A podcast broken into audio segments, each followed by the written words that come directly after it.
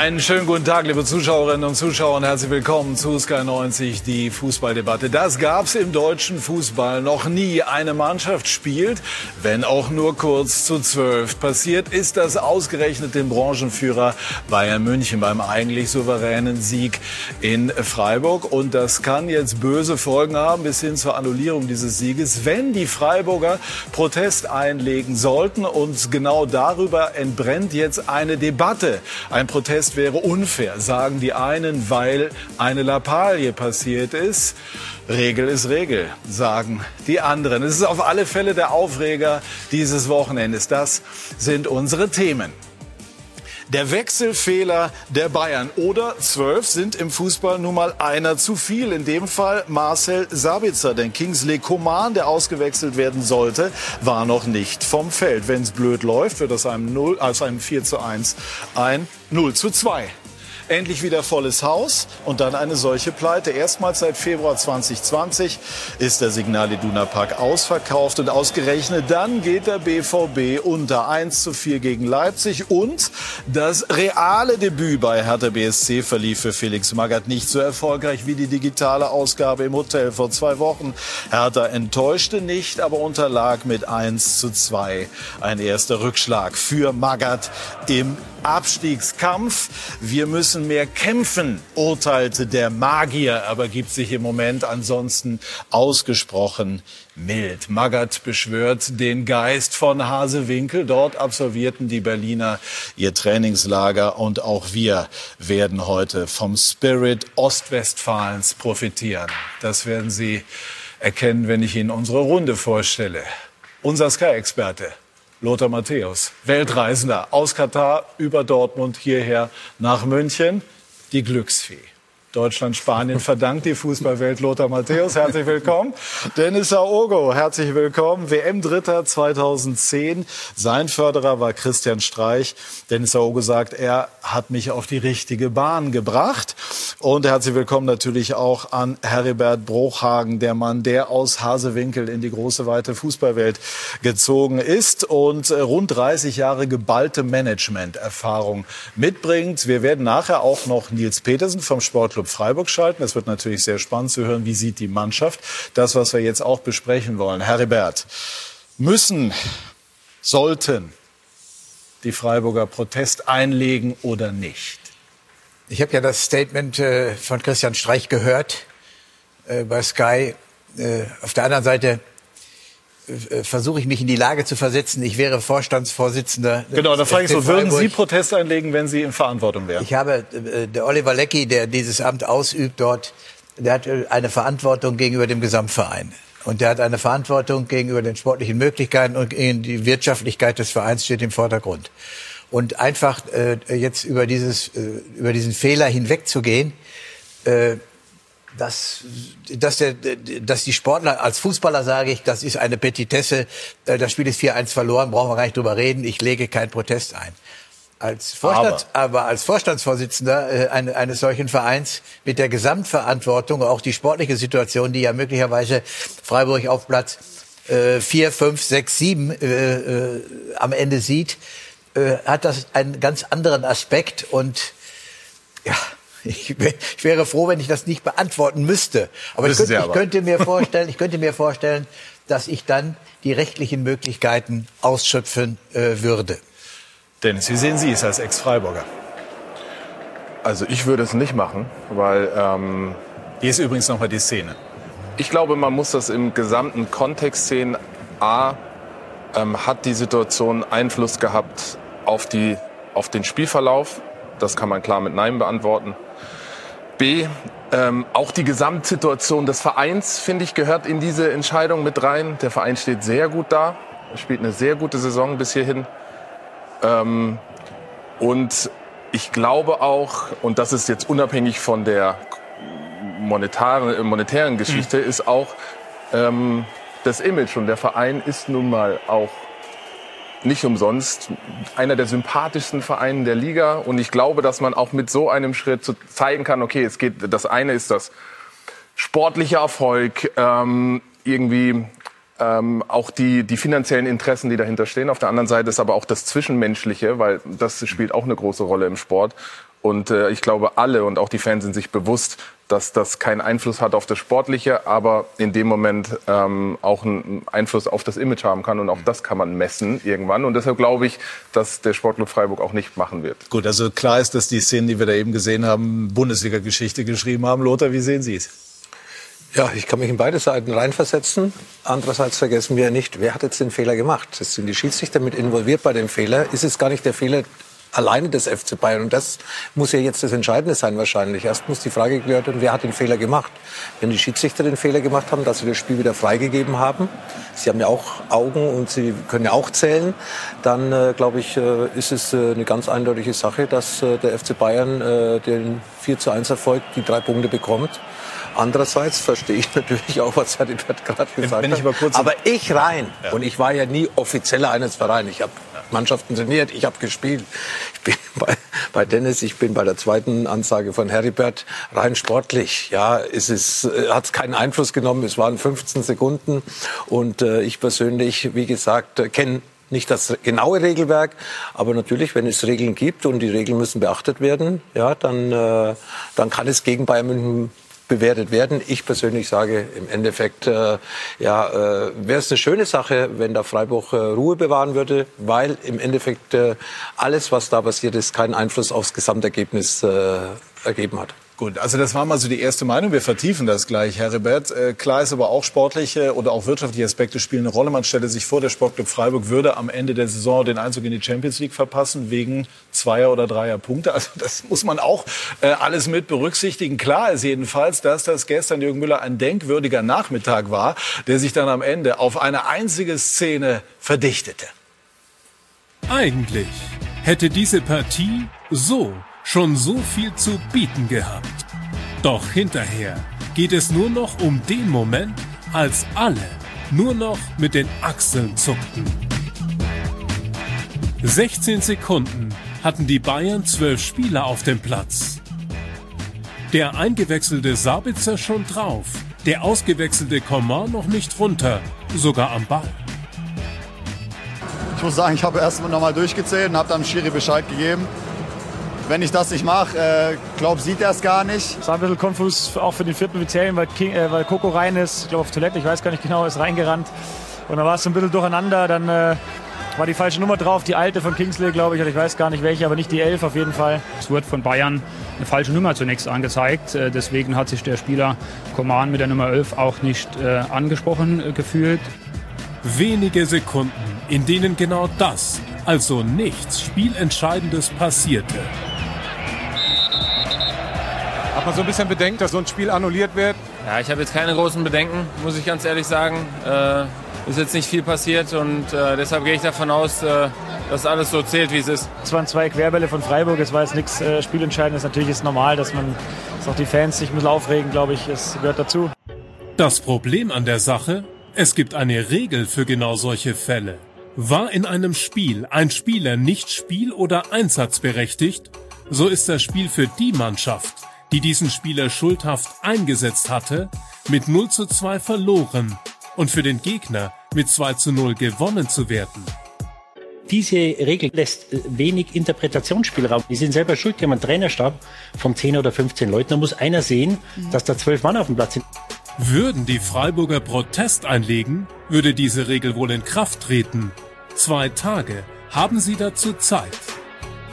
Ich gehe fest davon aus, dass mir keinen Einspruch einlege äh, müsse und auch nicht solle, sondern dass es ein Regelwerk gibt. Wie es auch ein Regelwerk gibt äh, bei den Spielen. Und da haben wir nichts mit zu tun und Bayern München nichts mit zu tun und der VfB Bochum nicht und Borussia Mönchengladbach nicht. So wäre mein Verständnis von einer Gerichtsbarkeit. Der Wechselfehler von Freiburg. Er stellte alles in den Hintergrund. Das tolle 1 zu 0 von Goretzka bei seinem Comeback. Den Ausgleich von Petersen der erst wenige Sekunden auf dem Platz war. Das Ausrutschen von Schlotterbeck vor dem 1 zu 2. Genau wie Fleckens kleinen Stellungsfehler beim 1 zu 3 und das erste Sabitzer Tor für die Bayern zum 1 zu 4. All das ist erstmal nicht mehr wichtig, weil noch keiner weiß, wie diese Partie wirklich endet. Gut, also äh, dieser Beitrag hat ja auch schon äh, abgebildet, wie viele unterschiedliche Sichtweisen man darauf haben kann. Heribert, wie haben Sie denn das interpretiert, was Christian Streich gesagt hat? Also klar scheint zu sein, wenn die Freiburger nicht aktiv werden, also wenn sie nicht Protest einlegen sollten, dann würde nichts passieren. Wo kein Kläger, da kein Richter. Haben Sie den Eindruck, er findet dann, wenn man seine Aussage interpretiert, dass ein Protest nicht erfolgen sollte oder doch? Das war eine sibyllinische Aussage. Er ist schlau. Er möchte gerne, dass der Kontrollausschuss von sich aus tätig wird, um nicht, was ja auch eigentlich unsportlich, oder er empfindet das auch als unsportlich, äh, gegen dieses Spiel äh, einen Protest einzulegen. Aber er ist der Trainer. Er ist der sportliche Leiter. Er ist nicht der Verantwortliche, der Hauptverantwortliche für die Geschehnisse äh, in Freiburg. Also von daher äh, hat er schon genau gespürt die Problematik und er hat sich dann eben äh, sehr vage äh, ausgedrückt und er hat natürlich die Hoffnung, dass der Kontrollausschuss von sich aus tätig wird. Mein Kenntnisstand, aber der ist auch nicht gesichert, ist, dass äh, Freiburg gar nicht umhin kommt, Protest einzulegen, um etwas zu erreichen. Denn der Kontrollausschuss muss ja angerufen werden. Oder aber der Schiedsrichterbericht mhm. äh, ruft den Kontrollausschuss auf den Plan. Das ist alles Neuland, was wir hier betreten. Gut, aber äh, also so wie man es bisher verstanden hat, wäre es tatsächlich so, Freiburg müsste Protest einlehnen, dann würde der sogenannte DFB-Kontrollausschuss ermitteln und dann würde es vor dem DFB-Sportgericht landen. Ja, also das wäre dann und müsste dann dort entschieden werden. Und äh, ich habe mich mit einem Juristen vor der Sendung unterhalten, renommierter Sportrechter, der auch den Sportclub äh, in solchen Fragen immer wieder mal beraten hat und auch berät und vertritt. Und der hat mir gesagt, im Grunde müssen die Freiburger Protest einlegen. Man hat auch eine Verpflichtung Verantwortung gegenüber den Sponsoren, gegenüber den Fans und so weiter. Und dennoch ist es auf der anderen Seite so, das Image des Sportclubs ist anders, Dennis.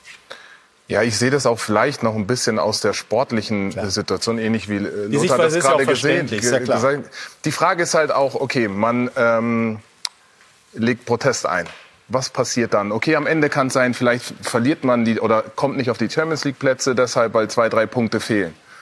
Aber will man denn in die Champions League kommen, weil man, ein, weil man drei Punkte bekommen hat in einem Spiel, wo man eigentlich 1 zu 4 verloren hat. Das ist die andere Frage, die man sich stellen muss. Ich persönlich würde die ganz klar mit Nein beantworten. Mhm. Tja, ich glaube, wir sollten abwarten. Wir können diskutieren, das geht hin und her. Entscheidungen werden morgen, übermorgen erstmal gefallen werden durch, äh, durch den Einspruch äh, von Freiburg, wenn er stattfindet. Ich habe es nämlich bisher auch nur so gehört, nur wenn der Einspruch von Freiburg kommt, mhm. dann wird auch der DFB tätig. Und äh, ja, wir müssen abwarten, aber ich kann es vollkommen nachvollziehen. Verantwortung gegenüber Fans, Sponsoren, ja, wirtschaftliche Vorteile. Gehört ja heutzutage alles dazu. Wir haben in einer schwierigen Zeit gelebt. Jetzt kommen die Stadien wieder, dass sie voll werden. Aber äh, es fehlt ja überall auch das Kleingeld in den Kasten. Und äh, das wird auch in Freiburg vorhin, obwohl es das ein sehr gut wirtschaftlich aufgestellter Verein Punkt, ist. Aber also ich möchte noch mal betonen, dass ich auch äh, äh, mit der Aussage von Dennis äh, absolut sympathisiere. Ich war auch lange Trainer und Spieler mhm. und, und äh, würde das auch so sehen. Auch wenn man die Punkte jetzt bekommt und kommt in die Champions League und hat auf diese Art und Weise die Punkte geholt, das ist ja auch nicht besonders charmant. Aber, man muss aber natürlich es bleibt ja bei, die Gesamtverantwortung äh, ist ein wesentlicher Aspekt. Und ob der nun zehn Sekunden das spielt überhaupt gar keine Rolle. Ja, ja ob der vier Minuten oder, oder zehn Sekunden. Ja, wo will man denn sonst die Grenze ziehen? Das ist eben ja auch das Dann, Problem. Wenn ich jetzt das als Bagatelle ansehe, diese zehn Sekunden, dann sind die Vereine schnell geneigt, mit zwölf Mann fünf Minuten zu spielen. Äh, unmöglich. Und wo will man da die Grenze ziehen? Ja, das ist eben, wenn du bei Rot über die Ampel fährst äh, und in dem Augenblick, wo es rot ist, dann wirst du halt herangezogen. Auch wenn nichts passiert. Auch wenn nichts passiert. Ja, das ja. Problem, was ich auch sehe, ist, dass es halt leider, sage ich mal, die Bayern betrifft. Weil ich weiß genau, wie der Rest der Liga reden wird. Wenn da nichts passiert, dann werden alle sagen, ja, oder umgekehrt, also, wenn Freiburg 4-1 gegen die Bayern gewonnen hätte und es wäre der gleiche Fall passiert oder sonst etwas, dann brauchten wir hier gar nicht darüber reden. Dann wären ja die Sympathien äh, auf Freiburger Seite und äh, dann ja. kriegt er das einen ganz anderen Aspekt, klar. Jetzt war das offensichtlich ein menschlicher Fehler. Ne? Es ist eine falsche Rückennummer, die veraltete, hochgehalten worden von Koman und nicht seine aktuelle und deswegen hat er nicht reagiert. Und trotzdem stellt man sich natürlich die Frage, Lothar, wie kann das auf dem Niveau passieren, wenn wir jetzt mal auf das schauen, was die Bayern zu verantworten haben. Die nächste Frage ist dann äh, die Verantwortung der Schiedsrichter, die zu kontrollieren haben, ob derjenige, der da den Platz betritt, spielberechtigt ist oder nicht. Also in dem Fall, ob er überzählig ist oder nicht. hast gerade gesagt, äh, es war die ehemalige Nummer von Coman. Ja. Und ich glaube, die Verantwortliche, die die Zahl hochgehalten hat, war in den letzten Monaten nicht dabei. Die war nämlich ein bisschen, glaube ich, in der Babypause.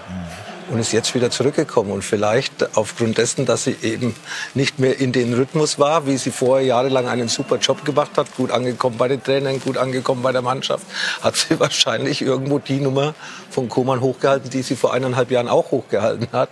Und das war äh, ja, ein menschlicher Fehler, der passieren kann, der aber, wie gesagt, auch Bayern München drei Punkte kosten könnte. Wäre ja nicht so schlimm. Dortmund hatte ihnen gestern den Gefallen gemacht. Also der Abstand würde sich nicht äh, verändern wie vor dem Spieltag. Aber andererseits ist es, wie gesagt, auch eine Sache der Sympathie. Und äh, will man wirklich dann, wie wir schon gerade gesagt haben, mit diesen geschenkten drei Punkten, wo man wirklich nichts dafür tun musste oder nichts davon, dafür, äh, dafür konnte, dass man die drei Punkte bekommen hat, diesen sportlichen Erfolg. Aber, wie gesagt, spannende Geschichte. Bin gespannt, wie es ausgeht. Ja, also wichtig ist mir hier keine Häme gegenüber den Bayern, gegenüber Kathleen Krüger. Uns allen sind schon Fehler passiert, aber in diesem Fall ist dieser Fehler natürlich möglicherweise folgenschwer und, und äh, sie wird sich selber am meisten ärgern. Das, das ist äh, klar und das kann man auch ähm, total nachvollziehen. Auf jeden Fall, aber die Frage, die ich mir stelle, ist, ähm, klar, das ist der Fehler auf der einen Seite, aber der vierte Offizielle hat da meiner Meinung nach auch seine Aktien drin. Mhm. Weil natürlich ist das auf jeden Fall Bayern-Fehler, wenn du die falsche Nummer anzeigst und derjenige sich nicht angesprochen fühlt. Aber zu kontrollieren, dass wenn ein Spieler reingeht, Mhm. dass auch einer raus muss, da sehe ich definitiv auch Mitschuld beim äh, vierten Offiziellen, weil das ist Teil seiner Arbeit und äh, das müsste er auch im Blick haben. Mhm. Da ist es jetzt äh, so, erster Entwurf, sollte es einen Protest geben und man würde dann zu dem Ergebnis kommen, dass Schiedsrichtergespann trüge, die Hauptverantwortung wäre auch eine Spielwiederholung vorstellbar, also nur als Möglichkeit in den Raum gestellt.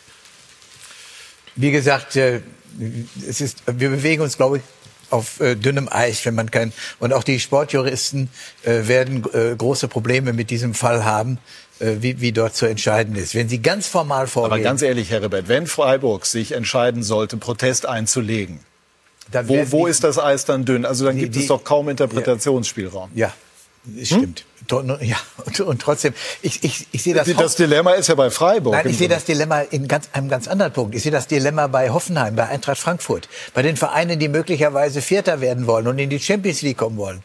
Unterstellt, äh, Freiburg bekommt drei Punkte, rutscht auf Platz vier und nimmt dem Fünften, wer auch immer das sein wird, sind ja nur zwei, drei Vereine, die in Frage kommen, den Champions League Platz weg, dann bekommt das ja noch eine ganz andere Dimension. Bayern wird sowieso deutscher Meister, denen tut das nicht weh. Aber äh, äh, im Kampf um die Champions League Plätze hat das enorme Bedeutung. Einmal spekulativ. Wäre es für die Bayern äh, sinnvoll gewesen, sich jetzt schon mal so im, im Vorwege kraftvoll zu positionieren? Also hätte ein Höhnes jetzt schon ähm, sinngemäß geäußert, also wehe Freiburger, wenn ihr hier Protest einlegt? Das ist äh, schwer zu sagen. Also der, ich denke mal einfach, Freiburg muss sich gänzlich frei machen, die dort Verantwortlichen. Ich kenne Oliver Leckie als, als den Vorstandsvorsitzenden, der wird sich mit möglicherweise mit Fritz Keller oder wer auch immer im Aufsichtsrat dort sitzt, die, die werden sich beraten und werden genau die gleiche Argumentation, die wir hier äh, abdecken, die werden die auch gebrauchen. Und äh, wenn du die Verantwortung hast für den Gesamtbetrieb, für die gesamte Wirtschaftlichkeit, so sehr wie mir die Position äh, von Dennis liegt, ich habe die gleiche, aber wenn ich Vorstandsvorsitzender wäre und der Fall würde auf Eintracht Frankfurt zugemünzt, könnte ich mir gut vorstellen, Augen zu und durch, ich würde Protest einlegen. Ja, jetzt wäre man gerne hinter den Kulissen dabei. Wie werden das die oder wie wird das die Freiburger Fanszene einschätzen? Also so wie ich den gesamten Verein äh, ähm, kennengelernt habe und da auch Christian Streich hat vielleicht, und das ist auch das Besondere in Freiburg im Vergleich zu anderen Vereinen, hat sehr viel Mitspracherecht in dem Verein. Ähm, er ist so lange da und hat so eine starke Position. Ähm, ich kann mir nicht vorstellen, dass, die, dass der Verein, die Fans darauf appellieren, dieses Spiel äh, äh, für sich äh, äh, zu bekommen. Das kann ich mir einfach nicht vorstellen, weil das eine andere Kultur ist. Dieser ganze Verein, das Umfeld, die Fans ha hat eine andere Kultur. Und ich glaube, ich, ich finde persönlich, das würde nicht äh, äh, passen. Und deshalb kann ich mir nicht vorstellen, dass dann von seitens der Fans auch äh, Proteste eingelegt werden würde, wenn der Verein ähm, Stillhielte. stillhielte, genau. Kann, kann man sich nur anschließen. Ich äh, sehe den Verein ähnlich wie Dennis. Er hat dort gespielt. Ich äh, finde sehr viel Sympathie für diesen Verein von der Entfernung und äh, auch was dort geleistet worden ist in den vergangenen Jahrzehnten ja und äh, ja welchen Kult sie haben und äh, ich glaube, das sind Werte vielleicht sogar wichtiger wie wirtschaftliche Vorteile. Also das ist eine sehr, sehr komplexe Abwägung, das muss man wirklich sagen. Also aus Freiburger Sicht sehr, sehr spannend, was Sie machen werden. Sollte sich da im Verlaufe der Sendung etwas tun, werden wir das natürlich aufnehmen und wir hoffen gegen zwölf äh, Nils Petersen, der gerade seinen Vertrag verlängert hat, dann auch zu uns zu schalten und dann ist natürlich auch sehr interessant zu hören, wie sieht die Mannschaft das. Gleich mehr dazu bei SK90, die Fußballdebatte.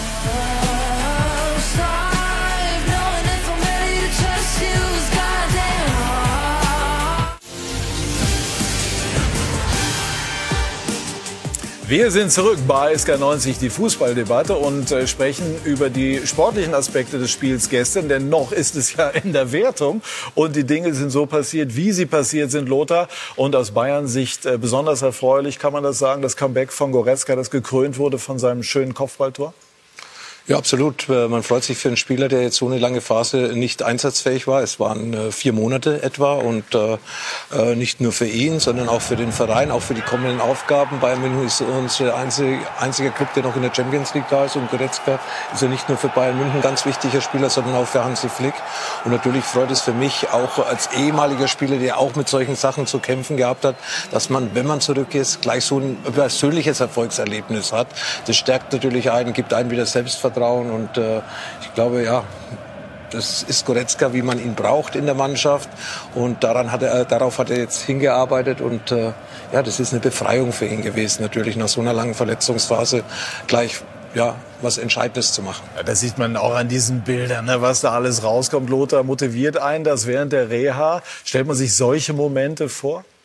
In erster Linie geht es ja darum, dass du schnell wieder fit wirst. Ja? Und dann, wenn du fit bist, dann wahrscheinlich vor dem Spieltag, wenn der Trainer dir gesagt hat, hey, morgen spielst du von Anfang an oder du bist wieder dabei, dann machst du dir schon Gedanken, ja, was passiert, wie finde ich den Rhythmus, wie gehe ich in die Zweikämpfe, muss ich Angst haben, musst du alles aus, ausblenden. Ich habe eigentlich immer gesagt, wenn der Arzt mir grünes Licht gibt, dann kann dir nichts mehr passieren, weil wenn du anfängst zu grübeln, nachzudenken, was äh, könnte passieren, hast du wieder den Rhythmus. Nee, alles auszublenden, wieder zu fokussieren, alles zu geben, weil du hast das grüne Licht von der medizinischen Abteilung Mhm. bekommen und die geben dir kein grünes Licht, wenn irgendwie ein größeres Restrisiko noch bestehen sollte. Und äh, Leon macht es gut, hat es gut gemacht und hat natürlich auch bei Bayern München Hochprofessionalität um, um sich herum. Aber es war extrem mutig, wie er da reingegangen ist. Ja, und mit viel Timing, das fand ich mit eben auch diesem Mut äh, in die Spitze reinzustoßen, damit rechnen müssen, dass der Torwart auch rauskommt.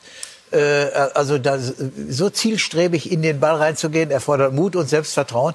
Und das ist wirklich schön, äh, wenn ein Spieler so wiederkommt. Ja, aber das ist Leons Qualität am Ende des Tages. Das ist genau das, was ihn als Spielertyp ausmacht. Unglaublich dynamisch, ähm, auch sehr torgefährlich äh, als Mittelfeldspieler. Ähm, das ist genau seine Qualität, auch in der Luft stark. Also ich, ich kann mich nur anschließen, äh, Lothar hat es gesagt, wenn man aus einer Verletzung kommt, dann ist es ja so, dass man, dass man trotzdem sehr viel in sich reinhört, gerade am Anfang, wenn man auf den Platz geht und das erste Mal wieder spielt. Und das sieht man auch in seiner, in seiner Gestik nach dem Tor, dass das für ihn unglaublich wichtig war, so zurückzukommen mit einem Tor. Ähm, und äh, ja, deshalb freut es mich. Ich, mein, ich habe auch mit ihm zusammengespielt, freut es mich für ihn äh, umso mehr. Habt ihr noch Kontakt? Es ist weniger geworden, ähm, aber wir hatten immer ein sehr, sehr gutes Verhältnis. Ähm, und äh, ich denke, Ist er Leon, privat so sympathisch, wie er rüberkommt?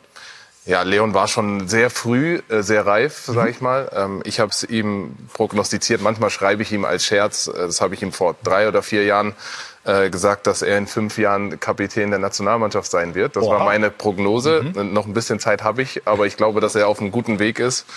Ähm, für mich war früh klar, welchen Weg er geht, weil er eben eine, eine starke Persönlichkeit ist und genau weiß, was er will. Gut, dann wird er sich auf Strecke des Kapitänsamt vielleicht äh, mit äh, Joshua Kimmich teilen müssen, aber das Zeug hätte er. Also sehr, sehr spannend. Peter Neuruhr hat über den 18-jährigen Spieler in Bochum gesagt, der wird Nationalspieler. Weiß ich, habe ich auch Da war Kopf, der ja. gerade, da war der gerade aus der Jugend gekommen. Da hatte Peter, der ja nicht immer richtig liegt mit seinen Einschätzungen, äh, hat hier äh, äh, doch gezeigt, dass er großen Sachverstand hat. Gut, wir alle haben, glaube ich, mal äh, diverse Prognosen abgegeben, die sich als unzutreffend erwiesen haben. Der Moderator beispielsweise prophezeit jetzt im vierten Jahr den Wiederaufstieg des Hamburger Sportvereins und wir wissen, äh, wie die Realität ist. Äh, Lothar, Schlotterbeck, sehr gut gespielt, muss man sagen, in den Länderspielen. Gestern in der äh, Szene bei dem einen Gegentor hat sich dort gezeigt, dass doch noch Luft nach oben ist. Ja, wäre schlimm, wenn er schon perfekt wäre, ja. ja. Dann würde er vielleicht auch nicht mehr im Freiburg spielen. Ist gut für ihn, dass er dort Spielpraxis bekommt, spielt selbstbewusst, äh, spielt äh, körperlich stark, gutes Aufbauspiel, vertikale Bälle, flaches Passspiel, Chips hinter die, die letzte Reihe. Nee, äh, er hat große Fähigkeiten, aber natürlich passieren auch einem jungen Spieler Fehler und äh, natürlich auch gestern, äh, auch beim Länderspiel gegen gegen Holland, äh, gegen, Holland der, äh, gegen Israel, der Elfmeter in der Nachspielzeit. Ja. Das sind eben solche Dinge, die man noch lernen muss. Und hier steht er natürlich äh, nicht gut, unterschätzt den Ball oder schätzt die Situation nicht richtig ein. Und äh, ja, da kann man ihn schon, äh, oder da muss man ihn schon äh, mit Schuld angreifen, weil das kann man besser verteidigen. Ja? Hat er Bayern im Kreuz? Ja, Süle ist auch von Hoffenheim nach Bayern gekommen und war noch nicht der Süle, der er jetzt ist. Und äh, ja, ich, er ist einer der begabtesten Innenverteidiger, die wir in Deutschland haben. Ich gehe auch davon aus, meiner Meinung nach, dass er jetzt nicht unbedingt gleich Kapitän der Nationalmannschaft wird, aber, aber dass er ein ernsthafter Kandidat für Hansi Flick äh, für die Weltmeisterschaft in Doha ist. Mhm. Ich sehe ihn auch äh, ähm, super stark, super interessant, eine sehr gute Entwicklung gemacht. Ähm, es ist ein bisschen schade, dass diese Fehler, die ja bei ihm relativ äh, selten äh, waren, auch in der Saison, gerade in so einem Spiel passieren, wo er sehr im, im, im Spotlight ist. Ähm, nichtsdestotrotz glaube ich, gerade als Innenverteidiger ist es extrem wichtig, dass man konstant ist und wenig solche individuellen Fehler macht. Ich glaube, das macht die Qualität am Ende aus. Aber ähm, die Voraussetzungen bei ihm sind schon sehr, sehr gut. Ja, also so wie ich ihn als Typ wahrnehme, ich kenne ihn nur von ein, zwei Interviews, wirkt er sehr stabil, wird an solchen Situationen sicherlich auch wachsen. Und klar ist auch, als Nationalspieler wird etwas genauer hingeschaut als vorher. Das heißt also, die Szene steht noch mehr im Blickpunkt, als sie es sonst getan hätte. Aber ähm, der Sportclub produziert im Moment einige oder bringt einige Nationalspieler hervor, inklusive des Torhüters. Also Christian Streich leistet dort äh, sehr nachhaltige Arbeit. Sie haben ja über ihn, also über Christian Streich gesagt, er, ähm, ich habe das eingangs erwähnt, hat mich auf den richtigen Weg gebracht. Wie sah denn das aus? Ist er sehr streng? Er ist sehr streng und ich weiß gar nicht, wie oft ich schon über Christian Streich geredet habe in der Vergangenheit. Und immer wenn ich über ihn rede, werde ich fast ein bisschen emotional, weil mhm. uns, weil dieser Weg einfach, den ich mit ihm zusammengegangen bin, sehr besonders war. Und wenn ich sage, der hat mich auf den richtigen Weg gebracht, war, ich war in der, in der Kindheit sehr, sehr schwierig von meinem Charakter. Es hat, die Voraussetzungen bei mir als Kind waren nicht so einfach und ich habe ihn damals im Internat so ein bisschen als ja, Vaterfigur. Äh, er war Internatsleiter und hat sehr nachhaltig ähm, dafür gesorgt, dass er mich auf den richtigen Weg zu bringen. Auch wenn ich immer wieder versucht habe, nach rechts und links auszubrechen, hat er es immer wieder geschafft, mich auf den richtigen Weg zu bringen und hat, äh, wie gesagt, da sehr, sehr nachhaltig dran gearbeitet. Und dafür bin ich ihm eigentlich unendlich dankbar. Deshalb kann ich äh, gar nicht äh, groß genug äh, über ihn sprechen. Darf ich fragen, was schwierig meint? Also ich meine, dass man in dem Alter nicht immer alles gut und richtig findet, was die Erwachsenen wollen, ist ja irgendwie normal. Ja, ich bin hm, relativ früh von zu Hause weg mit 13. Ähm, das heißt, ich hatte jetzt nicht diese einfachen oder diese klaren Strukturen, die man als Jugendlicher braucht, um eben ähm, sich und seinen Charakter zu finden. Und bin dann auch mit 15 schon ins Internat von Freiburg gekommen. Mhm. Und habe mich dann halt, wie es, ganz viele Jugendliche machen, versuchen auszutesten, wie weit kann ich gehen, was kann ich mir erlauben.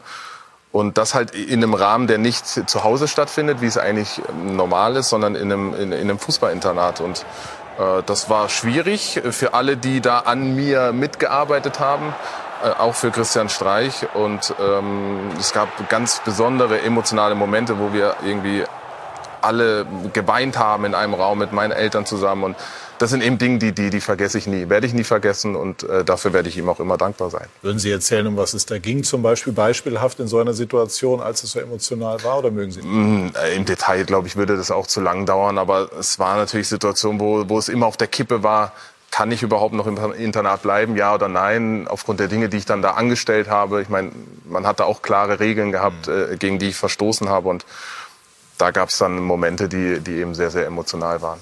Ja, also das äh, zeichnet Christian Streich ganz offensichtlich aus. Und oft sieht man ja dann erst im Nachhinein ein, dass er möglicherweise mit vielem von dem, was er gemacht hat, dann recht hatte. Ne? Ja, definitiv. Ja. In meinem Fall hat er sehr, sehr oft richtig gelegen, ja. ja. Und er schafft es, Heribert, äh, den, den Sportclub immer wieder zu entwickeln. Seine Art ist äh, auch den Journalisten gegenüber nicht immer ganz einfach zu handeln. Das gehört mit dazu. Er ist äh, schon also ja ja vor allen Dingen äh, er ist ein toller Trainer und alles was Dennis sagt äh, mhm. fühlt man erfüllt man ja was er dort leistet ist immens. Mhm. Nur er, es gibt auch ein paar Regeln an die er sich halten sollte. Wie er den vierten Offiziellen oftmals angeht, äh, äh wie er sich vor ihm aufbaut, äh, das ist ihm noch nie widerfahren. Ich mhm. glaube, dass niemand äh, bislang sich vor Christian Streich in ähnlicher Form aufgebaut hat, mhm. sondern äh, da muss er auch den Begriff des Respekts zeigen, um mal aber er ist so ein lebendiger Mensch, er lebt mhm. den Fußball so total, dass er die Kontrolle eben nicht hat in wichtigen Szenen. Mhm. Und jeder Mensch kann an sich arbeiten. Und äh, ich würde ihm als Freund sagen, du pass mal auf, das ist respektlos, lass das sein. Können Sie es nachvollziehen? Ja, 100 Prozent. Also Christian Streich hat auch seine Momente, die äh, über die Grenze hinausstoßen, auch, mhm. auch äh, wenn die Tür zu ist, mit Sicherheit. Mhm. Ähm, aber wenn ich sagen würde, was ihn besonders macht, ist eben dieses, dieses Verhältnis zwischen extremer Tiefe und, und, und menschlichen, zwischenmenschlichen Qualität, aber auf der anderen Seite dieses extrem fordernde äh, und konsequente ähm, ähm, umsetzen dann am Ende. Er hat, eine, er, er hat diese besondere Mischung, die es sehr, sehr selten gibt. Ähm, aber ja, es gibt Momente, dadurch, dass er so emotional ist, dass er, dass er auch über die Grenzen äh, hinausstößt, definitiv. Hätten Sie ihn gerne mal als Trainer gehabt? Ich hatte gute Trainer, aber natürlich äh, erfolgreiche Trainer, äh, gute Typen, markante Typen, ja, lernt man allgemein gerne kennen. Aber ich hatte ja, andere Trainer und äh, ja, ich könnte jetzt keinen Vergleich mit ihnen. Ja, Udo Lattek vielleicht so ein bisschen auch die Vaterfigur, ja, aber natürlich dann auch die gewisse, streng, ich, dann auch eine gewisse Strenge. Ja, Udo, pf, ja?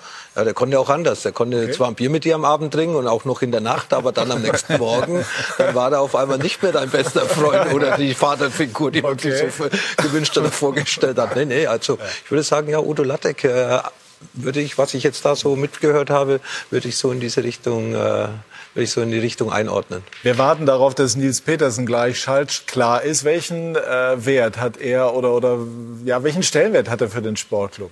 Rekordtorschütze. Ich finde generell als Sportler ist er für mich faszinierend. Also ich habe es gehasst, eingewechselt zu werden, äh, äh, weil man braucht immer einen Moment, man ist sofort aus der Puste. Ich habe es nie hinbekommen, mich scheinbar vernünftig warm zu machen. Aber ich bewundere das so sehr. Äh, äh, er ist ja so ein Beispiel dafür, reinzukommen, sofort da zu sein, immer genau richtig zu stehen. Also ich bewundere es. Es würde mich gleich mal interessieren, was für ein Geheimrezept er hat, wie er sich warm macht, was in seinem Kopf vorgeht bevor äh, eingewechselt wird, dass er immer so äh, präsent ist sofort. Ja, ich glaube, er mag das im Grunde auch nicht wirklich, aber er macht das Beste draus. Das ist mein Eindruck. Ja, ich bin gespannt, was er gleich sagt. Ich, ich glaube auch, dass Startertrainer ein ganz, ein ganz wichtiger Faktor ist. So ein Spieler dann, der ja eigentlich von den Zahlen spielen müsste von Anfang, weil keiner schießt mehr Tore wie Petersen in, in, in, in Freiburg, zumindest von der, von der Anzahl der Minuten, die er spielt. Ja, aber ich glaube, dass die Trainergespräche mit ihm da sehr intensiv sind und dass er einfach ja auch mittlerweile ja, das irgendwie akzeptiert hat, obwohl das natürlich jeder gerne von Anfang an spielen möchte. Und wie es macht, macht das ja, besser geht's ja gar nicht, ja. Weil also, gestern auch wieder, es war phänomenal. Ja, ne? es, es, ist äh, wirklich Wahnsinn, was da immer abläuft, aber wir hören ihn ja gleich selbst. Ja. Also und dann auch äh, wirklich mit, mit großer Abschlussqualität gesegnet, das hat man dann ja gestern auch wieder gesehen, sieht dann relativ einfach aus, ist es aber nicht und hat einfach einen enormen Wert für den Sportclub Freiburg. Die Leitung wird gerade aufgebaut und dann wollen wir mal, dass er uns versteht. Schönen guten Morgen, herzlich willkommen, lieber Nils Petersen. Hallo in die Runde, Dankeschön. Oh, jetzt bin ich aber erleichtert. Ich hatte nämlich eben die Information, dass es noch ein bisschen wackelt. Wir haben ein bisschen gegambelt und es hat funktioniert. Konnten Sie schon verstehen, was Dennis Ogo gesagt hat? Sonst gebe ich es wieder. Ja, ich habe die letzten Nein, ich habe die letzten Zeilen jetzt äh, miterleben dürfen und freue mich natürlich über die Komplimente und äh, sage Dankeschön dafür. Ja, ja jetzt sag, jetzt, mein Eindruck ist, Sie mögen die Rolle als Einwechsler im Grunde Ihres Herzens nicht, weil Sie zu ehrgeizig sind, aber Sie machen das Beste draus, weil es nun mal so ist, wie es ist. Wie schaffen Sie es denn, immer sofort auf Temperatur zu sein? Das will Dennis gerne wissen und ich auch. Ja, also in erster Linie bin ich natürlich enttäuscht, wenn ich äh, nicht starten darf ähm, weil man natürlich dann irgendwo, Dennis kennt es ja auch noch, ähm, gar nicht lange her, dass er noch gespielt hat, dass man dann irgendwie im Spielerturne steht und äh, Einlaufkinder und Musik und man ist voll on, äh, on fire und da sitzt du erstmal auf der Bank von den äh, acht, neun Leuten, die halt nicht für die Startelf ausgewählt worden sind und das ist immer wieder enttäuschend. Ähm, auf der anderen Seite, wenn es dann so läuft wie gestern, klar, gehst du natürlich nicht so unzufrieden nach Hause, weil du irgendwo dann doch dein Erfolgserlebnis als Stürmer hattest.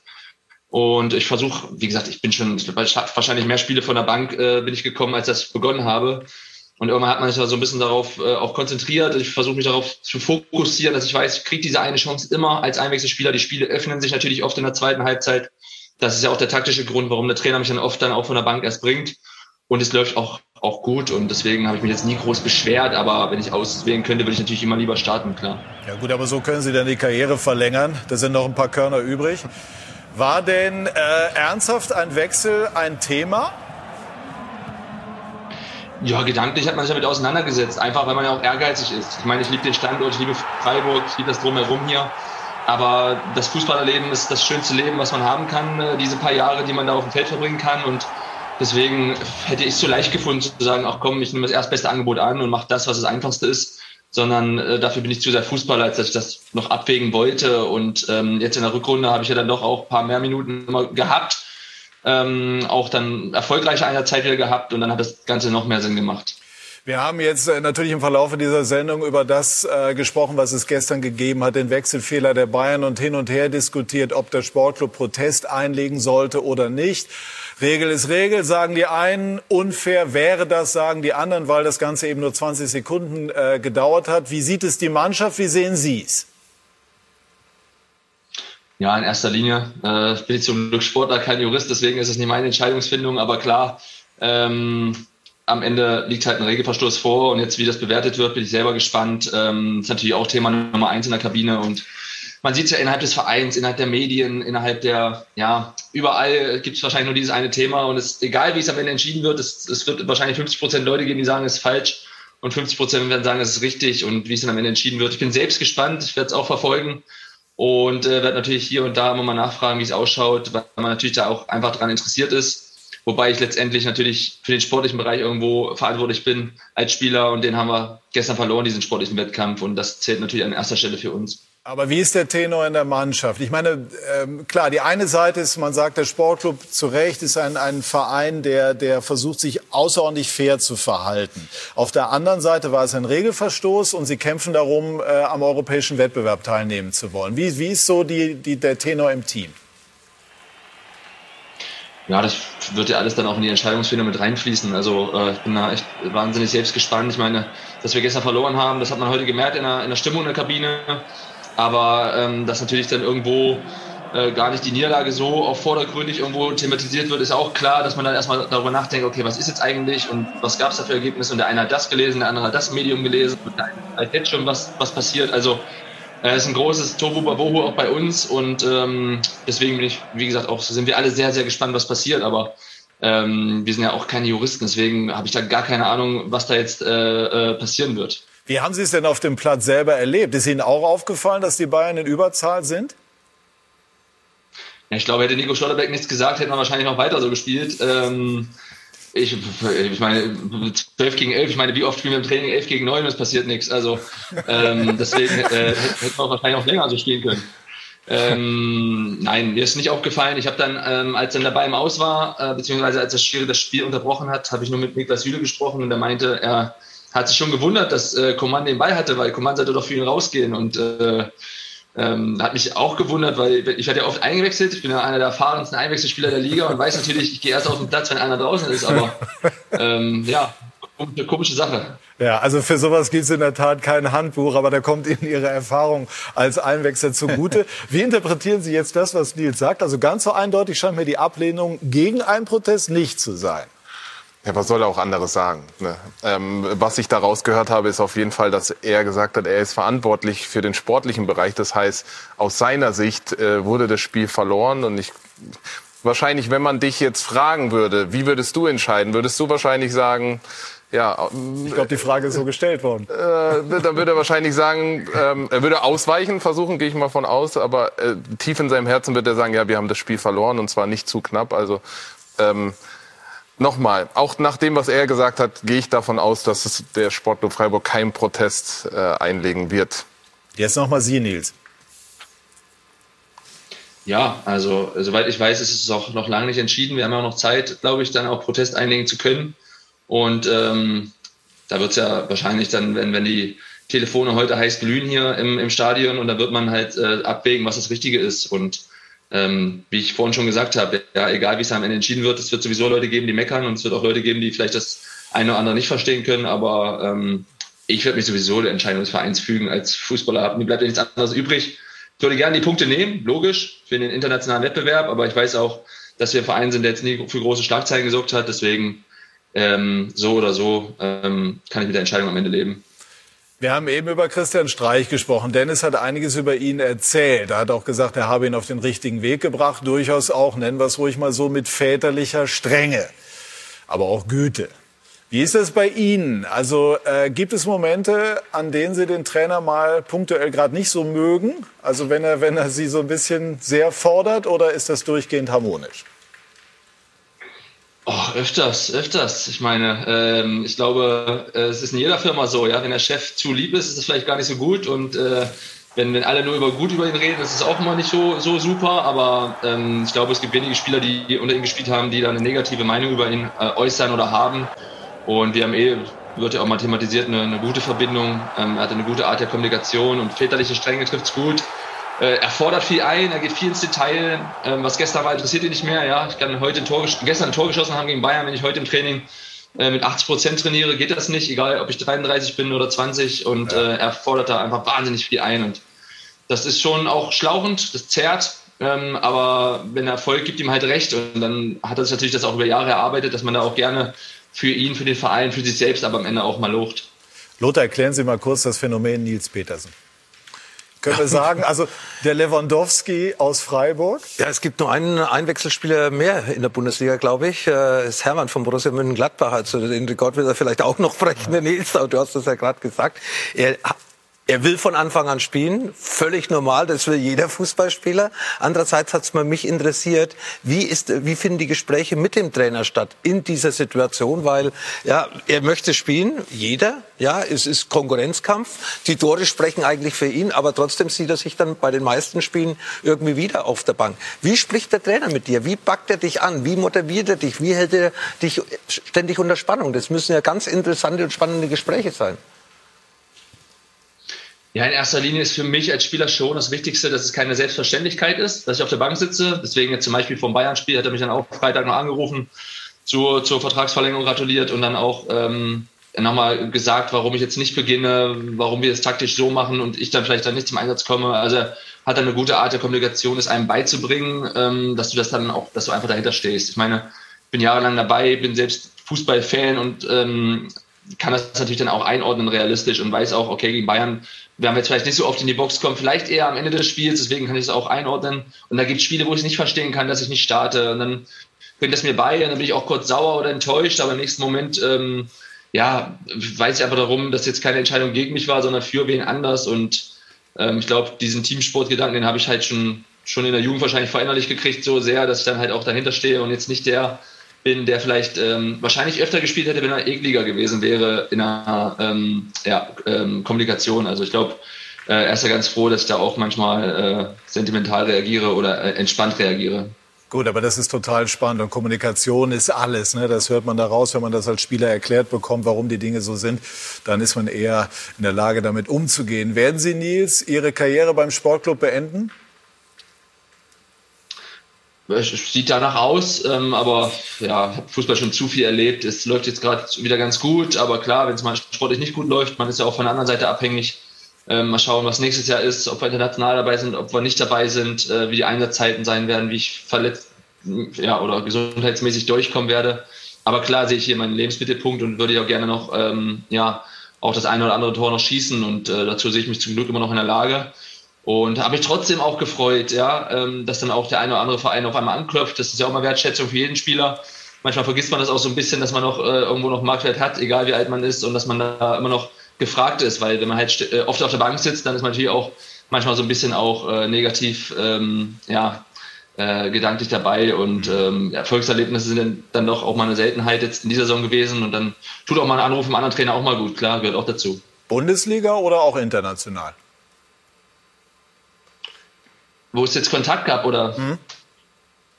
Wenn Sie schon so in den ähm, Raum ja, also werfen, also, dann nutze ich die Chance, mal nachzufragen. Ja, ja also ich, ich hatte ja, es war ja auch, ähm, ja. Äh, wurde ja offen auch äh, kommuniziert, dass ich auch mit Steffen Baumer ja. Kontakt hatte und äh, der sich da wahnsinnig Zeug gelegt hat, den ich auch sehr schätze, die auch einen guten, coolen Job machen, aber habe mich dann für Freiburg entschieden und äh, das war jetzt der einzige Kontakt, den ich auch hatte in der Zeit, aber ähm, ja, war trotzdem auch gut. Kann ich verstehen. Aber Sie haben sich für den Sportclub entschieden und das ist mit Sicherheit keine schlechte Wahl. Nils Petersen, vielen herzlichen Dank. Grüße ins schöne Breisgau. Danke. Schönen Sonntag noch. Danke auch. Den Tag noch. Danke. Was für ein sympathischer und frischer Typ.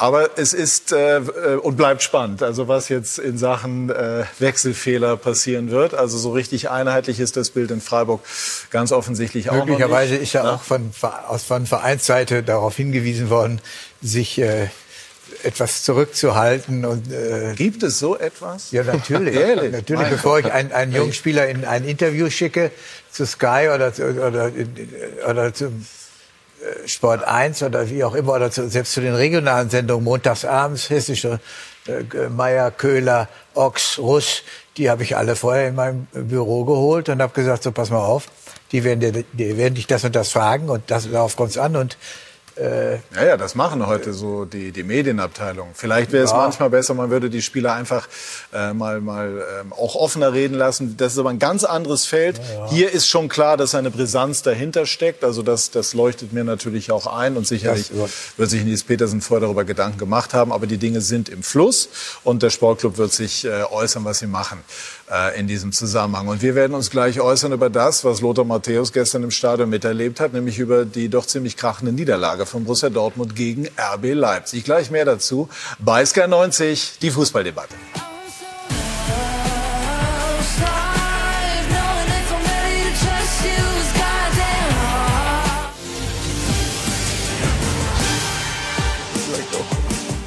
Wir sind zurück bei SK90, die Fußballdebatte. Und es geht bei uns Schlag auf Schlag. Denn äh, eben äh, haben wir Nils Petersen verabschiedet. Und jetzt begrüßen wir schon äh, Conny Leimer von RB Leipzig.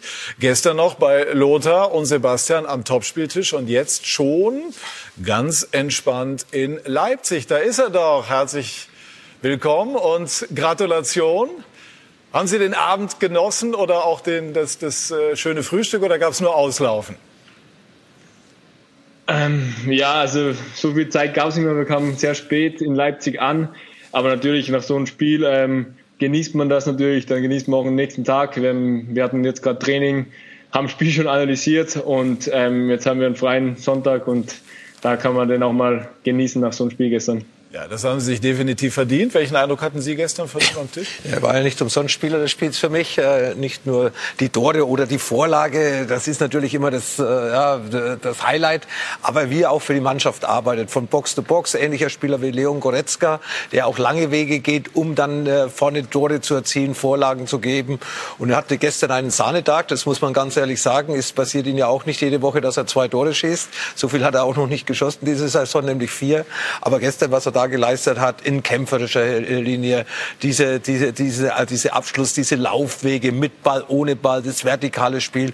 Es hat sehr viel Spaß gemacht, ihm äh, gestern dazu zu schauen. Er wird nicht jede Woche so spielen, aber jetzt wird an solchen Leistungen gemessen und man kann ihn nur, aber auch der Mannschaft zu dieser Leistung, die sie gestern gezeigt haben, gratulieren. Und Leipzig ist auf den Weg, den ich eigentlich schon in der Vorrunde gesehen habe aufgrund der Qualität, die die Mannschaft hat.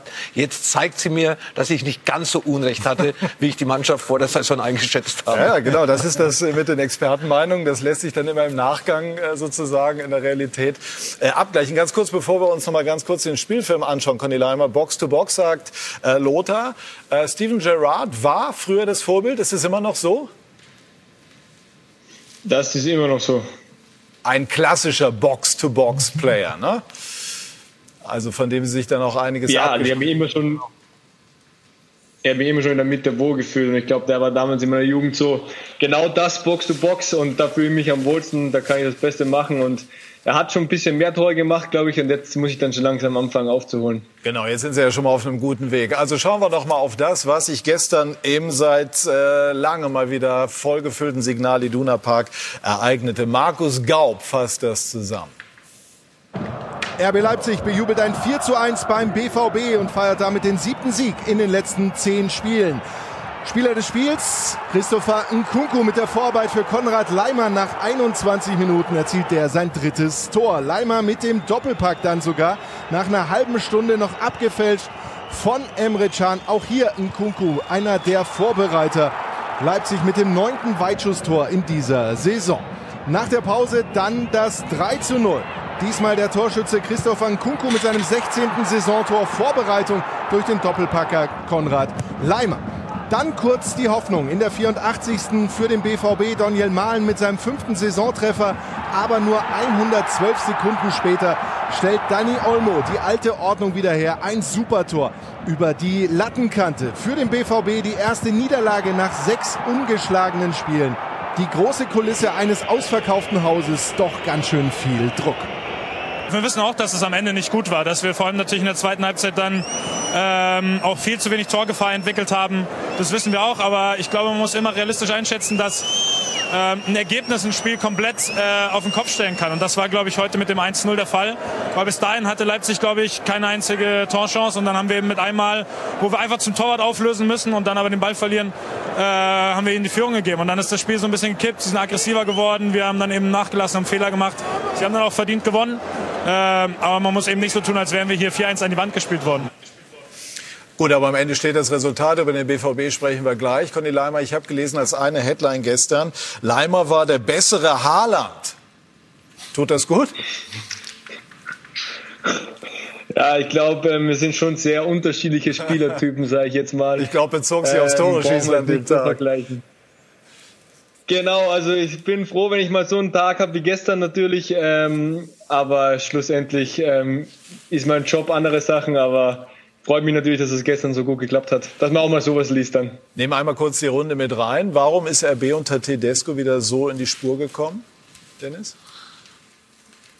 Das könnte man ihn eigentlich mal fragen. Ähm, da, Jetzt scheint ja, von dir wissen. da scheint ja irgendwas zwischen äh, Mannschaft und Trainer äh, passiert zu sein, die so diese alte Mentalität von RB wieder auferwecken lässt. Wenn man den Fußball sieht, das ist wieder genau die Identität. Auch ich sehe auch ein bisschen Züge, die man von Nagelsmann noch kennt, äh, mit diesem direkten Spiel nach vorne, mit dem Steilklatschbewegung.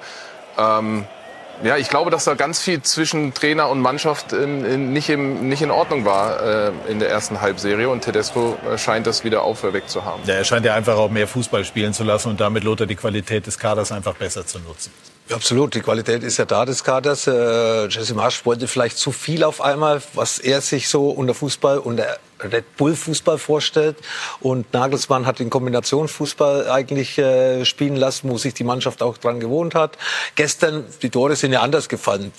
Die Tore sind ja mit schnellen Umschaltspielen erzielt worden. Aber sie haben auch tolle Fußballspieler in ihren Reihen. Also, und gestern haben sie auch stabil gespielt, kompakt gespielt. Sie haben diszipliniert gespielt, eine Fünferreihe hinten bei gegnerischen Angriffen, dann drei davor, Olmo auf der, auf der Linie gestanden äh, mit, äh, mit Campbell, Campbell und äh, Leimer. Das waren drei vor der Abwehr, vorne in Kungu und Silva. Die Mannschaft hat sehr, sehr gut zusammengearbeitet. Nicht nur dann nach Ballgewinn gut umgeschaltet, sondern eigentlich auch Dortmund kaum eine Chance zugelassen. Natürlich, Marco Reus hatte die erste große Chance. Aber das war auch für mich die einzige große Chance, die Dortmund über 90 Minuten eigentlich hatte. Außer diese, diese Standardsituation, die, die zum Tor geführt hat. Nein, Leipzig hat gestern wirklich das gespielt, äh, was, man, äh, was man spielen kann, was man auch vielleicht spielen muss in Dortmund vor 82 von 80.000 Zuschauern. Sie haben natürlich, waren da natürlich darauf vorbereitet und die Dortmunder sind auch gut ins Spiel gekommen. Aber natürlich ist es so, dass äh, die Leipziger die Dortmunder auch zu diesen Fehlern gezwungen haben. Wenn Conny Leimer nicht angegriffen hat auf Emre Can, dann hätte Emre Can keinen Fehler gemacht. Und genau das wollte Leipzig gestern. Wenig Ballbesitz, lasst die Dortmunder kommen und wir erobern die Bälle und schalten schnell um. Schon seit drei Jahren freue ich mich immer, äh, schaue ich unwahrscheinlich gern Leipzig. Die Art und Weise, wie Leipzig Fußball spielt, wie, sie, wie schnell sie das Spiel nach vorne suchen, äh, wenig äh, Quergeschiebe des Balles im Mittelfeld, sondern immer wieder auch die Spielertypen dort sind sehr offensiv ausgerichtet. Auch wenn sie eine Krise hatten zu Beginn dieser Saison oder so, auch in diesen Spielen war es irgendwie immer eine schöne Sache, den Offensivfußball von Leipzig zu sehen. Und ja, das, was Sie, die Frage, die ich jetzt gerne Ganz kurz, sie kommt gleich. Ja. Ähm, aber äh, Conny, die Frage, die man sich natürlich stellt, denn das hat sie ja auch aufgeworfen, im Herbst lief's nicht. Ne? Ich habe auch da noch mal meine Überschrift äh, angeschaut. Ähm, werden die Leipziger Nörgelprofis, so hieß es damals, zum Problem? Sie saßen damals, ohne dass wir es ja noch mal im Detail durchgehen, äh, auf der Bank. Hatten Sie damals Zweifel, ob das noch sinnvoll ist, ob das Sinn macht zwischen Ihnen und RB, wenn äh, solange Marsch Trainer ist? Ähm, gute Frage auf jeden Fall. Aber natürlich, wenn man nicht spielt, ähm, hat man immer irgendwie Zweifel. Ich glaube, ich bin ein ehrgeiziger Mensch, ehrgeiziger Fußballer und ich will natürlich ähm, immer spielen. Und ähm, es ist nicht rundgelaufen im Herbst für für keinen wirklich ähm, aus der ganzen Mannschaft. Und natürlich überlegt man da natürlich, was man was man da machen will oder was man ändern will. Ähm, schlussendlich, seit ähm, der neue Trainer da ist, ähm, läuft für mich persönlich, läuft es als Mannschaft besser. Und ähm, es macht einfach auch wieder Spaß am Fußballspielen. Und ich glaube, das merkt man jetzt einfach auch bei uns von Spiel zu Spiel, ähm, wie wir da auftreten, wie wir zusammen auftreten, wie wir das auch umsetzen, was der Trainer verlangt. Ähm, es gibt immer noch Sachen, was wir besser machen können, aber ähm, wir sind jetzt in so einem Flow drin. Wir haben jetzt so einen wichtigen April und wir sollen das einfach jetzt mitnehmen. Und dann, glaube ich, kann das eine sehr, sehr spannende ähm, Rückrunde und ähm, Saisonschluss für uns werden. Ich will mich mit den Besten messen, haben Sie als ganz junger Kerl gesagt. Äh, Ihr Vertrag läuft bis 2023. Ist dieses Ziel in Leipzig so umsetzbar? Klar, könnte sein. Oder zieht es Sie noch mal in die noch größere Fußballwelt? Das werden wir sehen. Also wer gibt hier den, den lustigen Spruch, im Fußball kann alles passieren. Und ähm, wie gesagt, ich bin ein ehrgeiziger Typ. Ähm, ich will immer gegen die Besten spielen, auf höchstem Niveau natürlich. Ähm, jetzt ist aber erstmal ein wichtiger, wichtiger April und Mai hoffentlich. Und danach schauen wir im Sommer, was passieren wird und kann. Und den Rest werden wir sehen. Sie äh, haben das Ziel verpasst, sich bei der WM mit dem Besten zu ja, messen. Und genau. zu diesem Thema hat Heribert Bruchhagen eine Frage. Nein, nein, aber ich, ich nehme seine Aussage, er möchte sich gerne mit den Besten messen. Äh, nehme ich zum Anlass zu fragen, äh, wieso sich Österreich, wenn ich daran denke, äh, wenn ich an Schlager denke, an Arnautovic denke, Alaba denke, äh, gestern habe ich den jungen Wimmer gesehen in Bielefeld. Ein, ein, wird ein toller junger Spieler kommt da heran. Äh, äh, Leimer selbst auch ein großartiger Spieler. Wieso verliert man dann gegen Wales? Man hätte die Chance gehabt, sich mit den Besten zu messen. Und Österreich war für mich eigentlich auch von der namentlichen Besetzung her Favorit. Na, ähm, gebe ich Ihnen recht. Ähm, schlussendlich war es auch unser Ziel ähm, und wir haben auch sicher die Qualität ähm, in unserem Kader, dass wir dort mitspielen können und wollen. Ähm, ja, wir haben es über die ganze WM-Quali nicht konstant geschafft. Wir haben es gegen Wales nicht geschafft. Ähm, und ja, ähm, habt ihr jetzt auch schon öfters gesagt in den letzten Wochen, wo ich bei der Nationalmannschaft war, wenn es jetzt die eine, einen einfachen Satz geben würde, würde ich Ihnen sagen, aber ähm, einfach schlussendlich ist es einfach schade, mit so einem guten Spielern in dem Kader, was wir haben in Österreich, einfach ähm, das nicht zu schaffen. Und das ähm, ist auch natürlich für mich ähm, dann natürlich einfach nur schade und da bist du auch einfach enttäuscht, wenn du so große Ansprüche hast und du eine WM einfach unbedingt spielen willst, weil ich glaube, das ist dann, wie wir gerade gesagt haben, fast das, die größte Bühne, was es gibt für einen, ähm, für einen Fußballer und auch für das eigene Land dann. Und ähm, wir haben es einfach nicht geschafft, konstante Leistungen in der Gruppe zu bringen. Wir haben es nicht geschafft gegen Wales, wo man auch sagen muss, ähm, dass ein anderer Spieler einen Sanedag hatte mit zwei Toren ähm, und die natürlich auch jetzt nicht alle ähm, blinde Spieler sind und es natürlich auch schwer ist, dort zu gewinnen, wie man gesehen hat. Aber grundsätzlich ähm, sind wir auch der Meinung, dass mit der Generation, was wir hier haben in Österreich, mehr schaffen können und wollen. Und ich hoffe, dass wir in den nächsten Jahren ähm, die nächsten Schritte machen und uns dann für größere Turniere und auch für eine Weltmeisterschaft dann in den nächsten vier Jahren auch qualifizieren. Gut, und dann wird sich entscheiden, mit welchem Teamchef äh, Stöger und Herzog werden genannt. Ich sage Conny Leimer, Dankeschön, genießen Sie den Sonntag nach diesem großen Erfolg in Dortmund. Vielen herzlichen Dank. Und wir sprechen über die Dortmunder Sicht der Dinge. Ähm, man kann natürlich sagen, so wie Mats Hummels, naja, das, das Ergebnis ist höher, als das Spiel es hergegeben hat. Auf der anderen Seite muss man sagen, Dortmund ist in dieser Saison sechs, sieben, acht Mal in den Pokalwettbewerben jetzt auch in der Liga ziemlich auseinandergefallen. Jedenfalls dem Ergebnis nach und zum Teil auch in den Leistungen. Warum? Für mich ist das gar nicht so überraschend, weil das ist genau das Gesicht, was wir eigentlich in den letzten Jahren auch schon gesehen haben. Dass die Mannschaft imstande ist, Großes äh, zu leisten punktuell. Das, glaube ich, sehen wir immer wieder. Auch das schon seit Jahren. Ähm, dass sie ein gutes Händchen haben für junge, talentierte Spieler, steht außer Frage. Aber ähm, das große Fragezeichen ist immer, warum schafft es diese Mannschaft nie?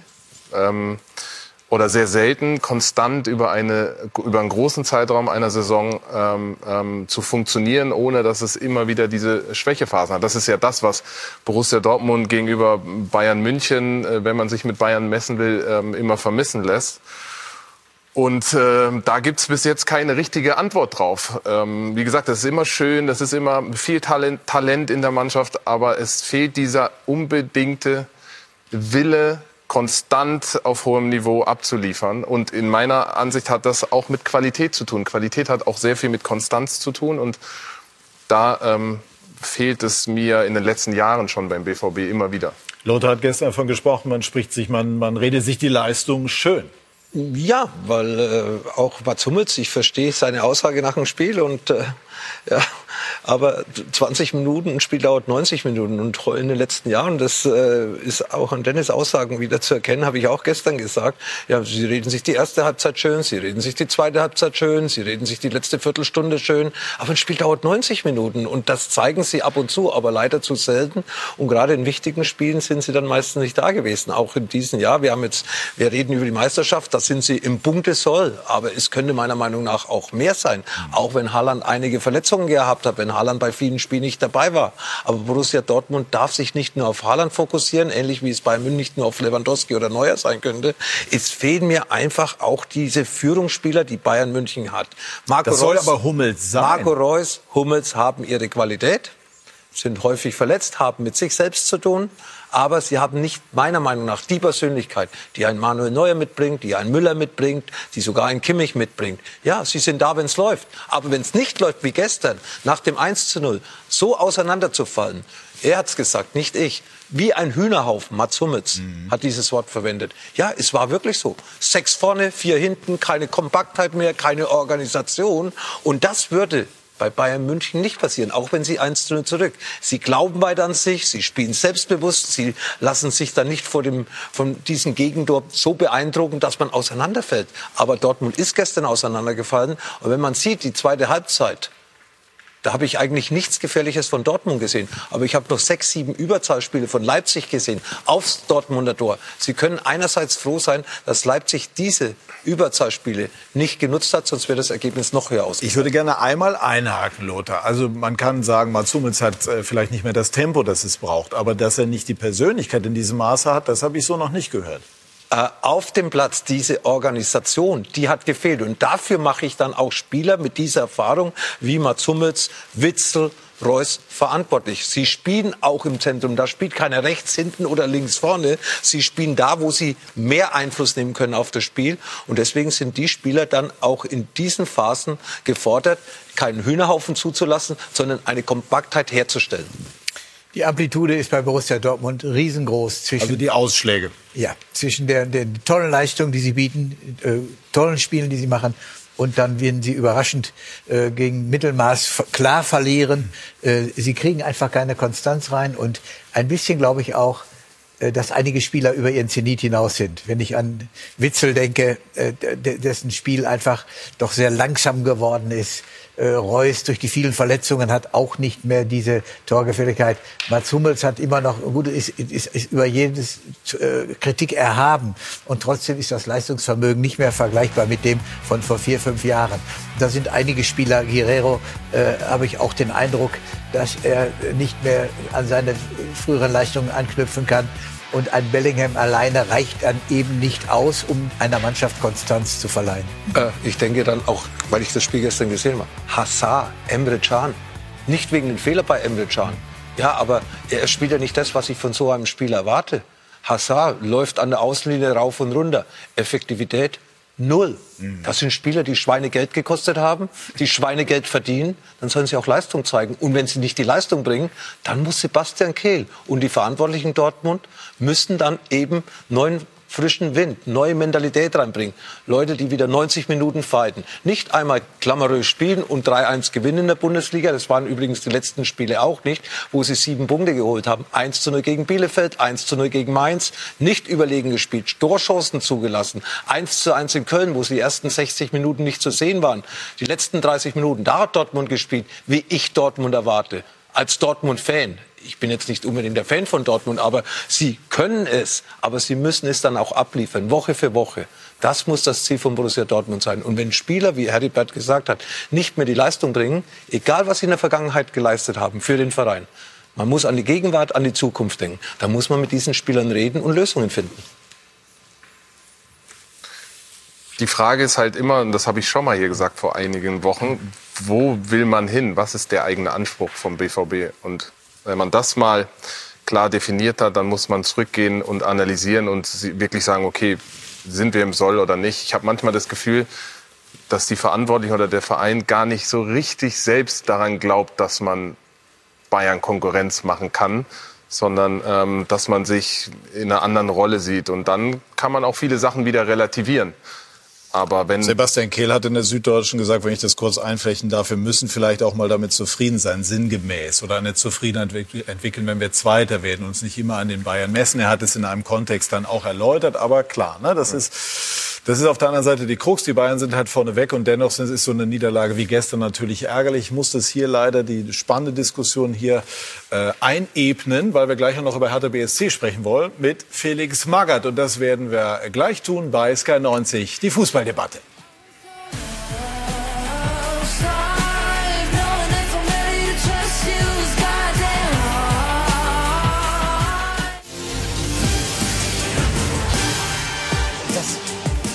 So, wir sind zurück bei Sky 90, die Fußballdebatte. Die Diskussion hier über den BVB ist weitergegangen. Ganz kurz, denn ich wollte eben nicht unterbrechen. Ich musste einmal nur äh, den, den Zwängen folgen, die wir hier manchmal haben. Kein Problem. Ich, ich weiß gar nicht mehr, wo ich geendet bin. Ich weiß nur, dass ich gesagt habe... Es ging um Selbstverständnis von Borussia Dortmund. Und äh, wenn wir kurz vorausblicken, könnte theoretisch, wenn man Haaland abgibt, das sogar die Möglichkeit sein zu sagen, jetzt strukturieren wir das mal ganz neu?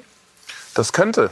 Ähm, definitiv, weil alles auf die Schultern von Haaland zu legen, glaube ich, ist keine gute Idee. Ist auch ein junger Kerl, viel Verantwortung. Oftmals zeigt sich das auch in körperlichen Verletzungen. Also ich will jetzt nicht sagen, dass das bei ihm der Fall ist, aber ganz viele Spieler, die dann häufiger verletzt sind, hat auch damit zu tun, weil sie sich selber unter Stress, unter Druck, ich meine, das ist ein junger Kerl, darf man auch nicht vergessen, also ich glaube, es ist nie gut, sich nur auf einen Spieler zu verlassen. Und ähm, das könnte auf jeden Fall, gerade wenn man da das notwendige Kleingeld einsammelt, was ja bei ihm der Fall wäre, dann auf jeden Fall dafür nutzen, so ein bisschen auch eine neue, ja, eine neue Achse äh, aufzubauen.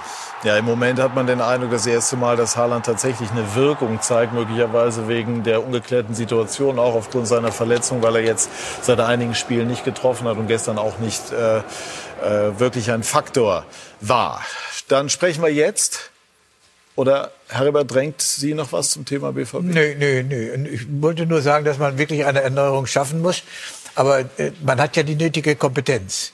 Ja, der Watzke ist erfahren, äh, äh, Zorc war ein großartiger Manager, äh, Kehl ist gut, Sommer ist nah dran. Also der Verein ist in der Lage, auch äh, sich zu verändern. Ich habe nur die große Angst, dass man von, dem, von der Stärke des FC Bayern resigniert.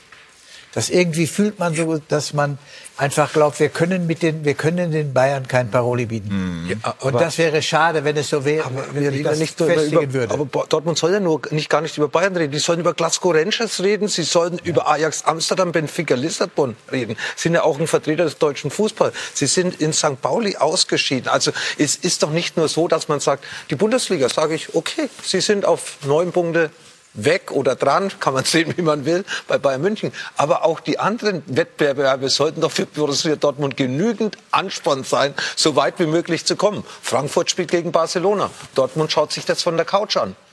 Äh, Ist ja auch zum Glück ist ja auch so ein, so ein äh, Differenzbetrag da, wenn man die Möglichkeiten von Dortmund und Frankfurt sieht. Leipzig begeistert uns. Ja, Dortmund begeistert uns ab und zu, aber leider zu wenig. Und vor allem in diesen K.O.-Wettbewerben, die sie jetzt gespielt haben, und es waren drei, weil die Champions League war ja auch dabei, haben sie mich als Fußballfan, als deutscher Fußballfan, mehr wie in Deutschland. Gut, also begeistert hat Felix Magath äh, bei seinem Ferndebüt vor zwei Wochen äh, aus dem Hotelzimmer. Corona, Verzeihung, Quarantäne bedingt. Gestern gab es dann sozusagen das echte Comeback im wahren Leben Hansi Küpper in Leverkusen. Ernüchterung für Felix Magath bei seinem ersten Spiel auf einer Bundesliga-Bank nach neuneinhalb Jahren. Gab es die Niederlage in Leverkusen, 34. Minute. Alario mit klasse Ballannahme, mit klasse Abschluss. Das Ganze nach schöner Vorarbeit von Diaby. Das war das 1 zu 0. Hertha schockiert. Leverkusen legte nach. 40. Minute wieder Diaby, Bellarabi mit dem 2 zu 0. Alles schien schon zu diesem Zeitpunkt gelaufen, denn die Hertha verteidigte richtig schwach. Aber sie kam zurück, noch vor der Pause, zur Freude von Felix Magath. 42. Minute, Darida mit dem 1 zu 2 nach Vorarbeit von Mittelstädt. Im zweiten Durchgang allerdings Hertha nur noch mit zwei Torschüssen. Leverkusen gewinnt verdient mit 2 zu 1. Die Zeiten für Hertha werden schwerer im Abstiegskampf. Wir haben in der ersten Halbzeit, äh, denke ich, äh, zu wenig Kampf angeboten und dadurch die Leverkusener spielen lassen. Und somit haben sie ein Übergewicht gehabt und waren eben da deutlich auch die bessere Mannschaft. Aber zu wenig Kampf kann Ihnen nicht gefallen in dieser Situation. Nein, das ist äh, sag mal, der falsche Ansatz. Wenn man unten steht, dann ist man spielerisch nicht so gut. Dann muss man halt mehr kämpfen. Anders wird man unten nicht rauskommen.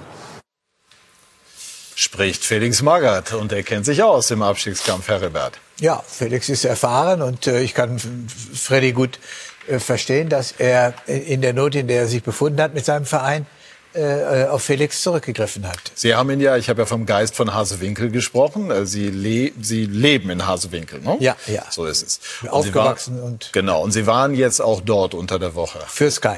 Genau. Und hatten Sie Kontakt mit Freddy Bobic, auch mit Felix? Mit, mit Freddy Bobic habe ich Kaffee getrunken und äh, Felix ein hat Stück trainiert. Kuchen gegessen. Felix hat im Hintergrund äh, trainiert. Äh, ich hatte zu ihm äh, keinen Kontakt. Okay, gut. Also äh, hat sich aufs Kerngeschäft konzentriert. Glauben Sie, dass Felix Magath der Richtige ist für Hertha BSC? Ich glaube, in der aktuellen Situation ja. Aber man muss schon mal äh, wirklich hinterfragen, was das Gesamtkonzept äh, von Hertha, äh, das ja vor ein paar Jahren angefangen hat, beinhalten sollte. Ähm, weil, wenn man jetzt mal überlegt, man hat dann Dardai wieder zurückgeholt, sollte eigentlich auch nur kurzzeitig so sein, holt dann Taifun Korkut, der auch eher eine kurzfristige Lösung ist als eine langfristige. Jetzt rennt man in das nächste. Ähm, Ich glaube, für die Situation Felix Magath absolut der Richtige, aber das ist jetzt ja auch keine wirklich langfristige Lösung. Das heißt, ähm, ich glaube, er ist der richtige Mann. Ich bin auch davon überzeugt, ähm, dass Hertha das schaffen wird. Aber konzeptionell, äh, glaube ich, wurde bei Hertha in den letzten Jahren äh, doch äh, sehr viel falsche Entscheidungen getroffen. Den Eindruck kann man gewinnen, wenn man äh, das so verfolgt, was dort auch rund um den Investor passiert ist. Ja. Jetzt aber mal kurz noch das Sportliche wirklich. Also klar, gestern Rückschlag. Ich meine, in Leverkusen kann man Ja. verlieren. Hertha ist auch nicht auseinandergebrochen. Ich war bei dem Spiel nach vorne, hat sich wenig getan, aber das war auch nicht wirklich überraschend. Das ist nicht ihre Stärke. Sie haben auch beim ersten Spiel, wo sie 13 gegen Hoffenheim gewonnen haben, ich glaube nur 30, 35 Prozent Ballbesitz gehabt, also hinten kompakt stehen. Gegen Hoffenheim haben drei Standardsituationen hergehalten, die haben eben gestern nicht funktioniert. Plattenhardt war auch nicht dabei gestern. Eben ne? mit seinen gefährlichen Freistößen oder Eckbällen, das ist ganz klar. Aber wie gesagt, in Leverkusen muss man jetzt nicht unbedingt gewinnen. Es zeigt auch schon die Tabellensituation. Auch Leverkusen muss fighten, umkämpfen, um weiterhin auf einen Champions League zu bleiben. Hinten haben die Spiele die Mannschaften aufgeholt, weil die Leverkusen auch so eine schwächere Phase gehabt haben. Ja, es kommt jetzt auf die anderen Spiele an. Und die Gegner kommen, auch die direkten Vergleiche. Jetzt das Stadtderby am nächsten Samstag in Berlin. Also da müssten, da müssen die Punkte her, die dann im Endeffekt äh, Hertha bewahren, äh, nicht in die zweite Liga abzusteigen. Ich hatte glaube, jetzt dass- Herbert, ja? Ich glaube, dass Felix äh, äh, wird ja immer daran gemessen, dass er den Berg hochlaufen lässt und mit Medizinbällen unterm Arm. Das ist alles pipapo. Das spielt in dieser Phase im März überhaupt gar keine Rolle mehr. Auch der Ausdauerbereich wird nicht mehr trainiert. Er hat aber das, die Erfahrung und das Gespür, welche Spieler äh, äh, ihm jetzt hier helfen. Und äh, den stark auf die Sechs zu stellen und all das, was gegen Hoffenheim unter anderem zum Erfolg geführt hat, äh, ist seine große Erfahrung. Und hier ist jetzt nicht, er hat ja genug Trainer, äh, die dort äh, rumlaufen und für die Körperlichkeit der Spieler sorgen können. Er blickt von oben drauf. Er hat die nötige Erfahrung. Er hat das Einschätzungsvermögen. Das ist in dieser Phase ganz, ganz wichtig. Welche Spieler zusammenpassen, welche ihm helfen. Und ich glaube, dass das eine sehr, sehr gute Entscheidung ist. Und er wird auch gegen Union Berlin, davon bin ich überzeugt, äh, auch das wieder unter Beweis stellen. Ja, Felix war ja bei uns äh, zu Gast hier im Studio, als er noch nicht Trainer war. Wir haben ihn zugeschaltet vor zwei Wochen. Er wirkt extrem äh, angriffslustig, motiviert. Er hat sich sehr, sehr positiv durchgehend über die Mannschaft äh, geäußert. Äh, man konnte fast den Eindruck gewinnen, geradezu milde. Ist das noch der Das ist, das ist, Felix, äh, ein, den wir der, das ist der Psychologie geschuldet.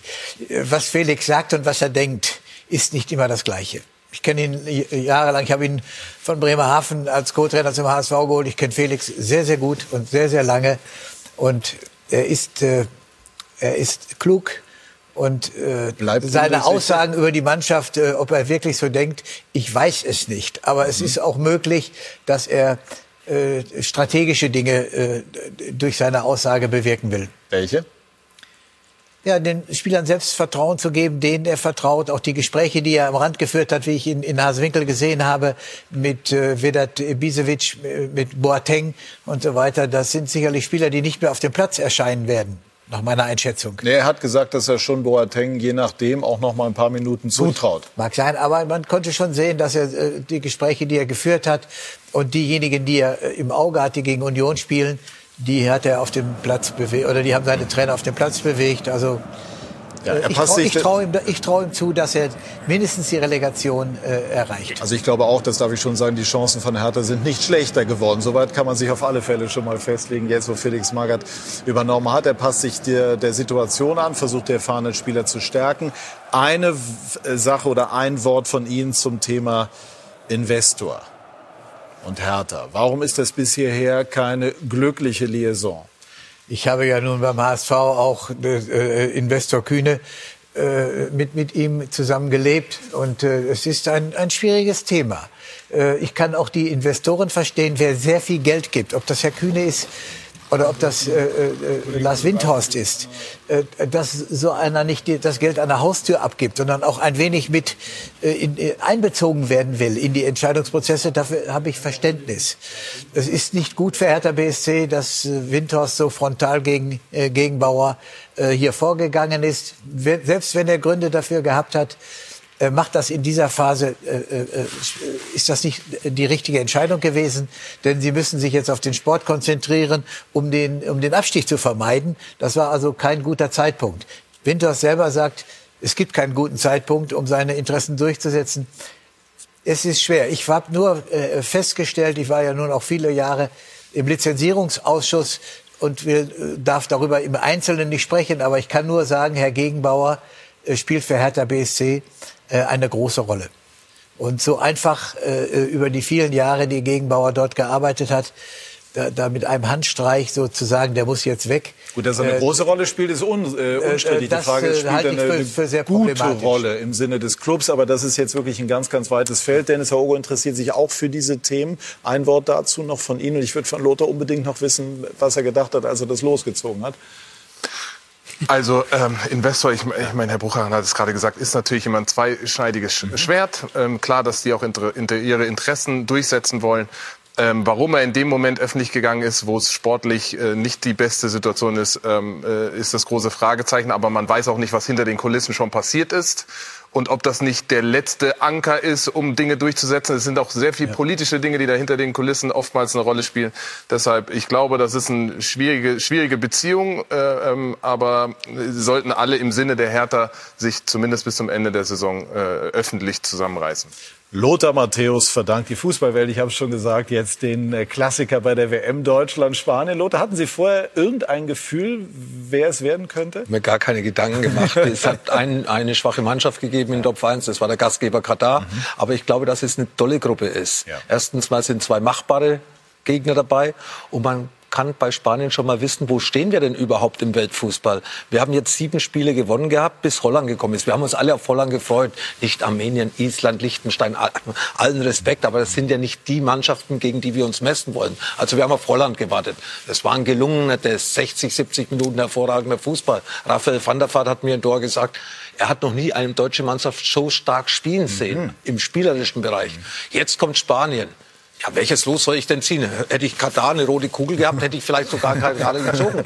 Aber ich glaube, das wäre im deutschen Fußball gar nicht äh, gut gekommen, sondern wir haben gleich in der Gruppenphase, kommen wir auf Temperatur, weil danach kommen die Hochkaräter, dann kommen vielleicht die Belgier, dann kommen vielleicht die Brasilianer, die Argentinier und im Endspiel in Frankreich. Kann uns alles passieren. Also ich glaube, dass es eine tolle Gruppe ist, eine große Herausforderung in dieser Gruppe, die wir ganz sicher mit den Leistungen, die wir zurzeit bringen, auch überstehen werden.